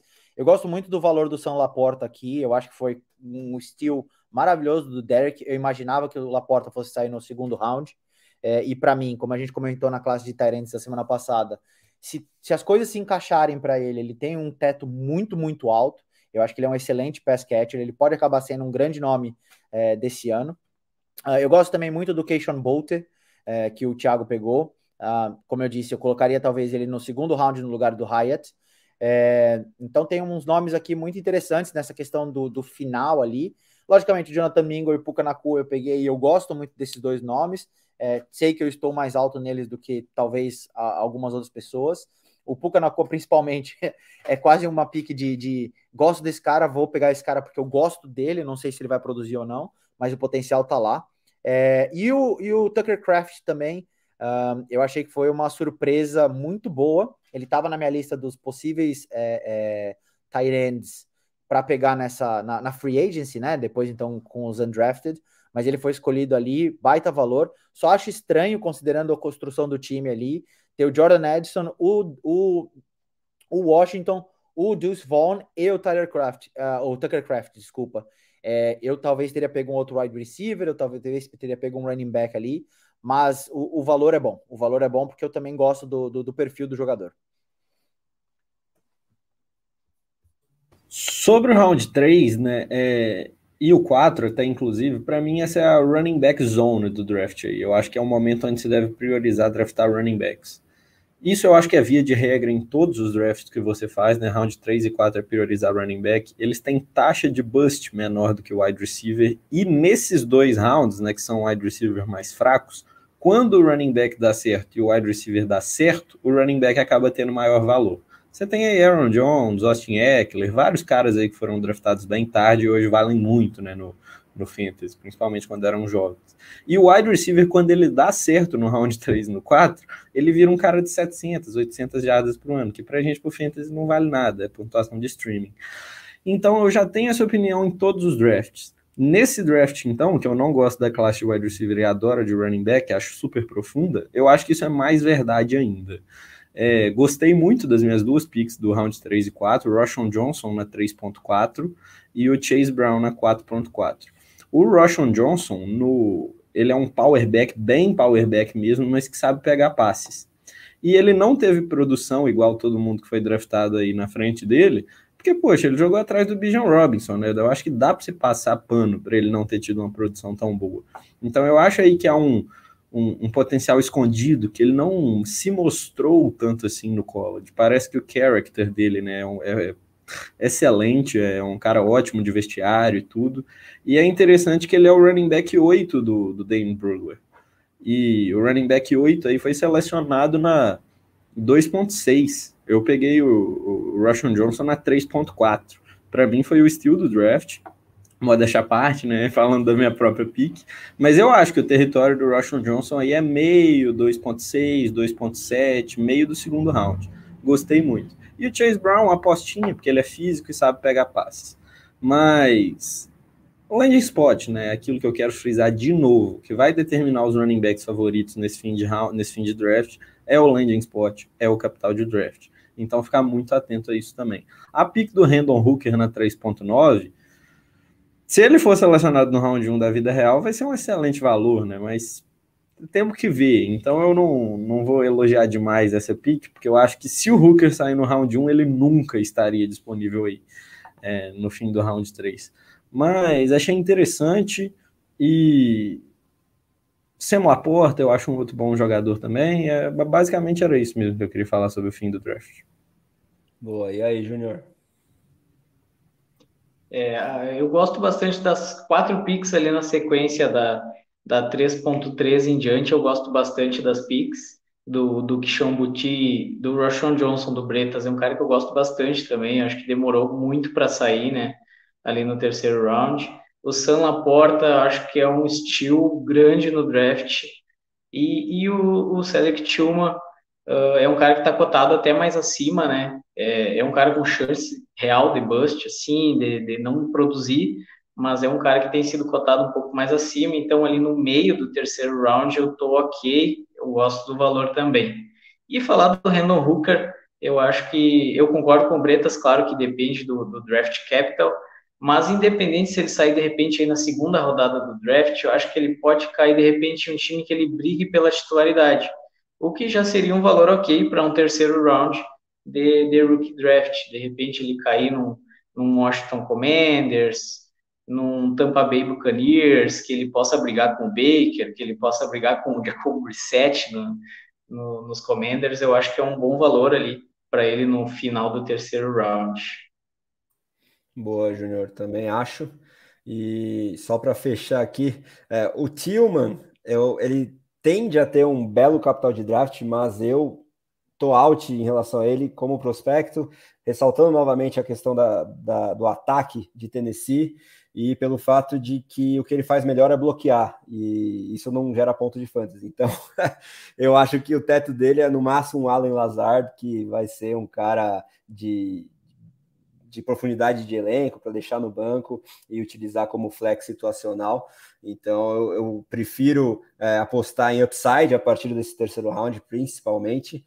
E aí, nomes que me, se destacam bem são o Keshon Buti, que em 2021 estava cotado para ser o primeiro wide receiver da classe, mas tem inúmeros problemas de caráter, de imaturidade, foi muito mal no combine, por isso que desceu tanto, e eu acho que isso é tem pouca chance de se reverter no nível profissional, por isso que ele caiu bastante nos meus rankings, mas a partir da terceira rodada, esse bilhete de loteria é super válido, porque se ele co conseguir colocar a cabeça no lugar, né, é, ter essa maior maturidade, o talento é claro, né? Ele foi muito bem em 2021 e vem de uma escola excelente de wide receivers, que é a LSU, que produziu Justin Jefferson e Jamar Chase, né? Que são hoje os dois principais wide receivers, pelo menos em Dynasty, de forma unânime. Uh, e só para puxar a sardinha ali para o Zach Kantz, que abriu o nosso quarto round. Eu acho que em Tyrene Premium principalmente vale essa aposta. Outro bilhete de loteria imenso, mas é um atleticismo surreal que ele tem. Se ele conseguir um capital de draft, talvez de final de segundo round, que seria o sonho, ou mesmo terceiro round, eu acho que essa aposta é bem válida, ainda mais se ele cair num elenco que tenha espaço, tenha dúvidas na posição de Tyrene, para quem sabe se tornar titular num futuro próximo. Acho que é isso, né? Sobre a, o nosso board. Vou colocar na tela a pergunta do Rui Maurício, que é bem interessante, nosso editor-chefe, antes da gente fazer a nossa, é, a, a, nossa análise final aqui com uma pergunta bem legal trazida pelo nosso Gabriel Mafra também. Mas, diante de tudo que a gente comentou sobre os running backs, o Ruizão está perguntando se essa classe tem chance de pegar o bastão da classe de 2017, que, para quem não lembra, teve os seguintes nomes, né? Todos, pelo menos por algum período, bastante produtivos na NFL. Leonard Fournette, Christian McCaffrey, Dalvin Cook, Joe Mixon, Alvin Kamara, Kareem Hunt, James Conner, além de Tariq Cohen, por exemplo, o próprio Marlon Mack, e o Aaron Jones, e o Chris Carson, e o Austin Eckler, que sequer foi draftado, mas vem dessa classe de 2017 também. É, quero saber. Eu quase quebrei acham... meu computador aqui. Achei que você fosse esquecer do Aaron Jones. Como, como, como? Que heresia é essa? Não, porque eu estava lendo na ordem que eles foram draftados, ah, e aí eu tive que buscar um pouquinho mais abaixo, mas realmente é uma classe de muito respeito. Sim. Quero saber se alguém tem essa animação toda. Eu acho que é muito difícil ter tanto running back assim relevante, mas diante dessa profundidade que a gente comentou, alguém se anima bastante a nível de comparar com 2017? Cara, eu sim, tá? É, assim, né? Você tem que, que guardar as devidas proporções, né? Você falar que uma classe vai ser igual à melhor classe dos últimos 30 anos da posição é uma coisa um pouco ousada. Só que eu adorei essa pergunta do Ruizão aí, e isso que ele tá tentando é, indicar aí, porque eu acho que é isso mesmo que vai acontecer.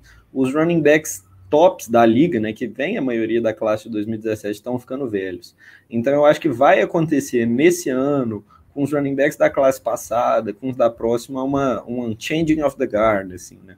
Os melhores running backs daqui a três anos vai ser gente que entrou nessas três classes. E essa classe é bem profunda, cara. Eu acho que, que, que tem muito potencial aí. A gente não sabe direito quem ainda. Por isso que, que eu fiz meu draft dessa forma, né? Com três running backs e um tight end. Esse draft ficou a minha cara. Eu gosto muito, eu quero draftar é assim. Porque a gente você não sabe direito quem vai ser, mas vai ter muita gente aí que vai dar certo. Então, basicamente, é, basicamente meu draft é isso, cara. Eu vou draftar running backs. Se eu tô no top 6 aí, eu vou por valor. Mas de resto, eu vou draftar running backs, a não ser que um valor muito bom caia, como foi o caso do Meyer. Mas eu fui o único que draftou três running backs nessa classe. E, e, é isso mesmo, eu, eu, mantenho a minha posição e esse é o meu objetivo: sair da classe de, de quatro picks com pelo menos três running backs. É, eu acho que faz todo sentido. 2017 foi uma classe absurda o André acabou de colocar os nomes aí, pô, nomes consagrados e nomes que até hoje produzem, né? Até hoje estão aí no, no na, na, labuta. É, eu não, não consigo comparar, logicamente, em, termos de talento, porque a gente vai precisar ver esses caras jogar.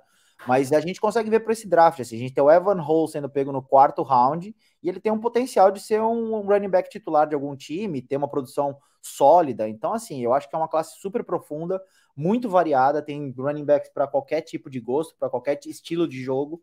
É, eu também estou muito vendido nessa classe. É, quando a gente fez a nossa live sobre running backs, eu disse sobre isso, que para mim era uma das classes mais profundas que eu me lembre. É, é, então, eu acho que sim, a gente pode traçar o paralelo no sentido de ser tão profundo e tão relevante quanto a de 2017. Agora, em termos de talento, em termos de relevância para a história do fantasy, calma, calma. Ninguém entrou, ninguém ainda nem pisou nas gramas dos estádios da NFL, calma.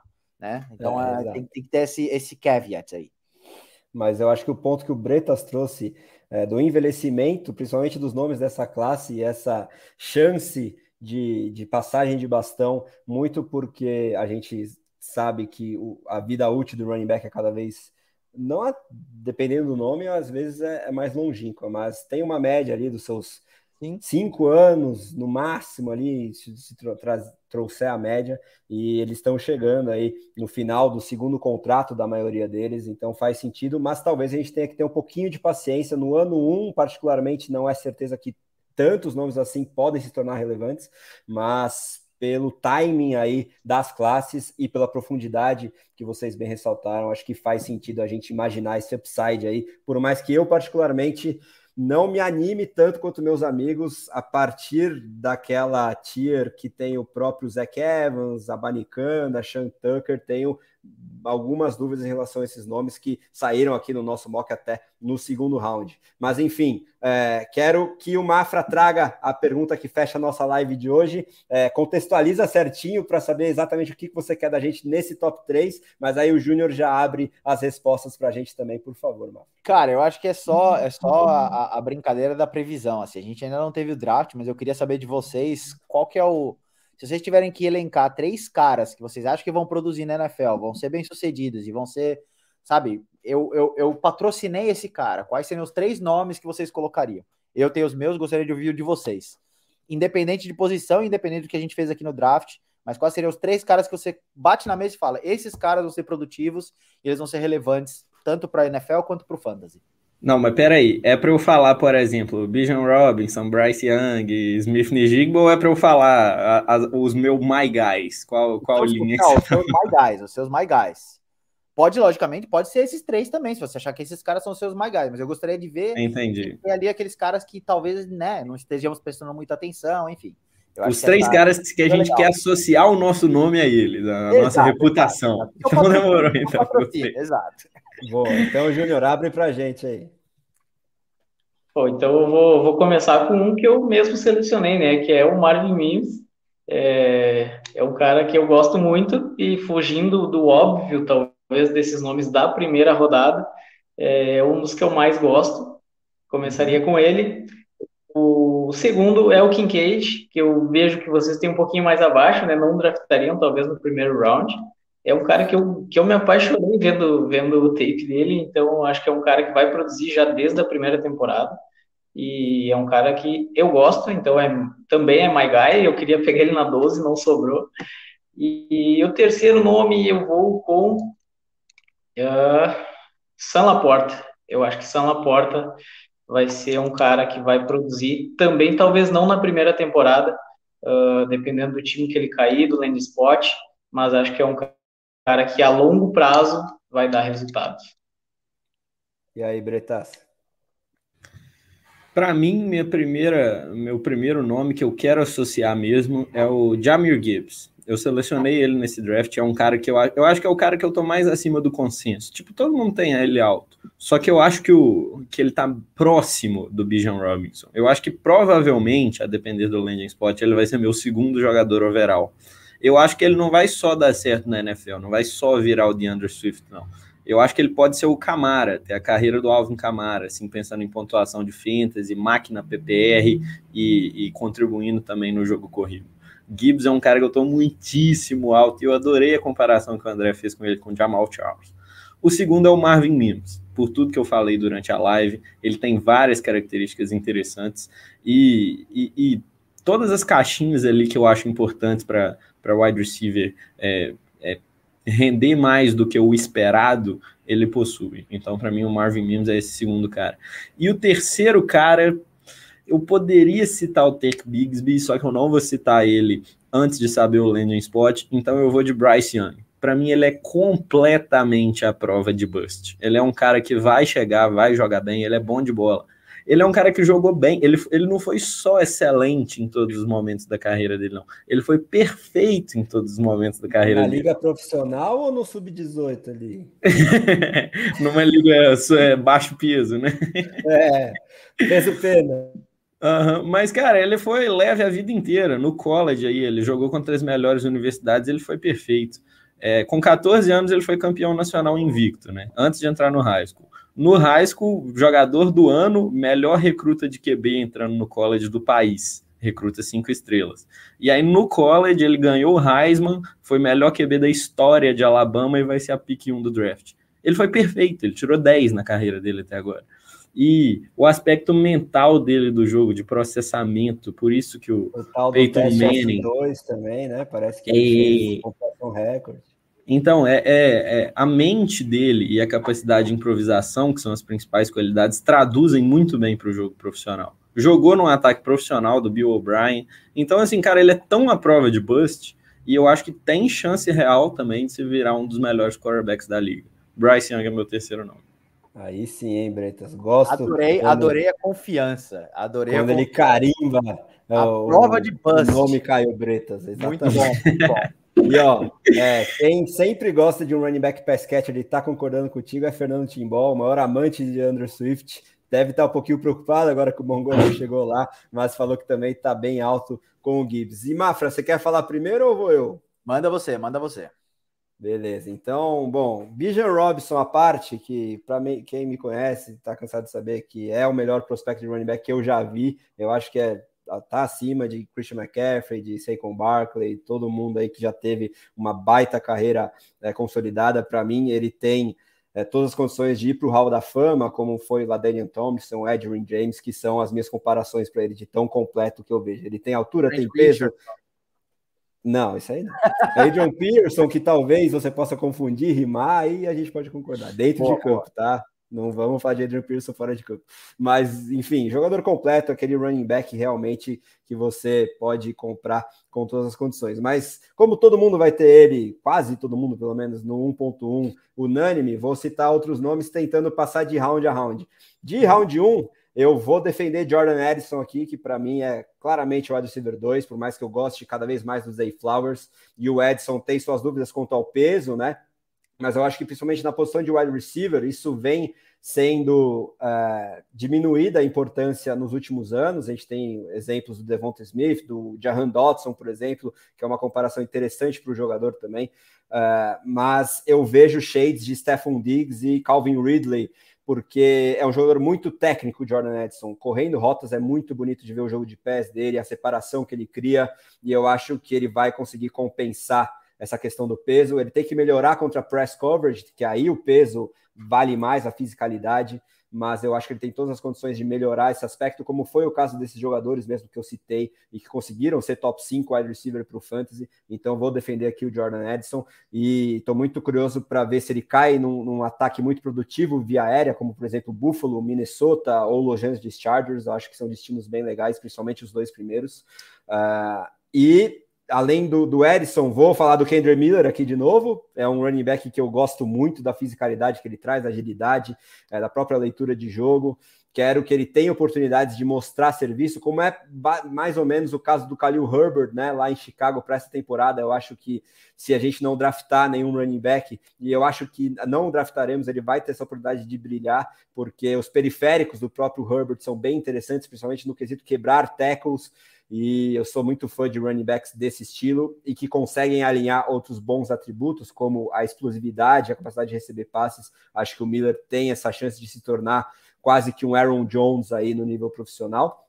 E para fechar, alguém que sai um pouquinho mais abaixo, uh, aí eu tenho que, que garantir que vai, que vai bem na NFL porque aí o Zach Cantz vai ficar difícil de eu, de eu ter essa garantia toda. Não se preocupe. É, é não, não, é pode falar o mais gás. Se esse é o mais falar... gás, vai lá. É, vou, vou falar do, do Tajir Spears, outro running back na mesma prateleira aí do Miller e do Charbonnet, que para muita gente está acima desses dois, mas acho que o Tajir Spears é um jogador moderno na posição de running back que também tem tudo para dar certo é, e se for draftado no, no, terceiro round ali, ainda mais. Então, esses são meus três nomes, quero saber aí do Mafra quais são os dele. Ah, eu vou abrindo com o mesmo que você, o TJ Spears para mim é meu, meu my guy, tem, tem sido desde quando eu comecei a, a pesquisar a, a classe, eu concordo muito com o Bretas quando ele fala do Jamir Gibbs, que ele está relativamente próximo ali do Bijan Robinson. Eu não tenho essa, essa discrepância tão grande. E eu colocaria o TJ Spears com um potencial muito grande, é, é, em comparação até mesmo com o Jamir Gibbs. Depende muito do landing spot, é, é, com certeza. Mas, cara, eu gosto muito dele, eu gosto do estilo que ele joga, ele consegue alinhar é, como wide receiver, ele tem essa questão de fazer também o, o backfield é, para quebrar tackles, ele é bem ágil, então é um cara que eu, que eu gosto muito. TJ Spears desde, desde o início do draft. E para ser bem sincero, eu acho que eu, que eu acabei patrocinando e batendo na mesa e falando: esse cara tem que dar certo na NFL. Depois que o próprio Aaron Jones disse que a comparação de jogo dele era com o do TJ Spears. É, então, assim, tem uma parte de mafrismo aí na minha, na minha análise, sem dúvida alguma. É, mas é um my guy que eu tenho faz tempo. Acho que os outros dois, é, um deles é com certeza o Jonathan Mingo, é, dessa classe principalmente, é um dos caras mais altos é, e a forma como ele se move é, é impressionante para o tamanho dele. Então eu estou muito, muito acima dele, é, acho que do, do, que o consenso estava. Me parece que agora o draft chegando, o consenso está subindo e está chegando ali próximo do que, eu, do que eu avaliava dele. Então ele seguiria o meu segundo My Guy. E o terceiro, acho que eu vou entrar com o Zay Flowers também, que eu escolhi aqui, inclusive, é, é, é pique, é, como é que chama? A dedo. É, o, o, o footwork do Zay Flowers, para mim, é o melhor dessa classe. É, é surpreendente um cara do tamanho dele, baixinho, é, o que ele ganha de contested catches também. É, ele é uma arma ofensiva, basicamente, ele pode jogar em qualquer tipo de posição para fazer qualquer tipo de coisa. Uh, então eu estou muito vendido nele e para mim, talvez eu seja polêmico aqui, mas para mim eu tenho ele em cima do, do JSN, porque eu acho que o potencial dele é maior do que o do JSN, que é um cara, como a gente falou na live, anteriormente, que ele faz tudo, faz de tudo um pouco, mas ele não é espetacular. E eu tenho para mim que o Zay Flowers pode ser esse cara espetacular é, que a NFL sempre acaba, a, a, digamos, criando de um draft para o outro. Boa, gostei. E se eu tivesse que apostar, teria apostado exatamente nesses três que você citou, porque te conheço já faz tempo e gosto aí. Conhecemos o mafrismo, né? Exatamente, exatamente. Bom, maravilha. Então, amigos, muito obrigado aí por me acompanharem na bancada. O Júnior, infelizmente, com problemas de conexão, caiu, mas eu agradeço muito a ele também. E a todo mundo que participou do mock, participou do chat, mandou perguntas, mandou comentários, como sempre, de altíssimo nível. Vou lá ver meu Tricas e sofrer ainda mais, com certeza, muito mais do que foi o caso dessa live maravilhosa. E faço o convite para que vocês nos acompanhem semana que vem com um novo mock, aí sim com os destinos definidos. A gente vai repercutir muito isso, né? O quanto a cotação dos jogadores mudou de acordo com o NFL Draft, que promete demais, muitas surpresas acontecerão a partir de quinta-feira. Acompanhem também o draft em si e claro, as nossas lives semanais aqui no Brasil Fantasy Football. Muito obrigado, um grande abraço e até a próxima. Até todo mundo.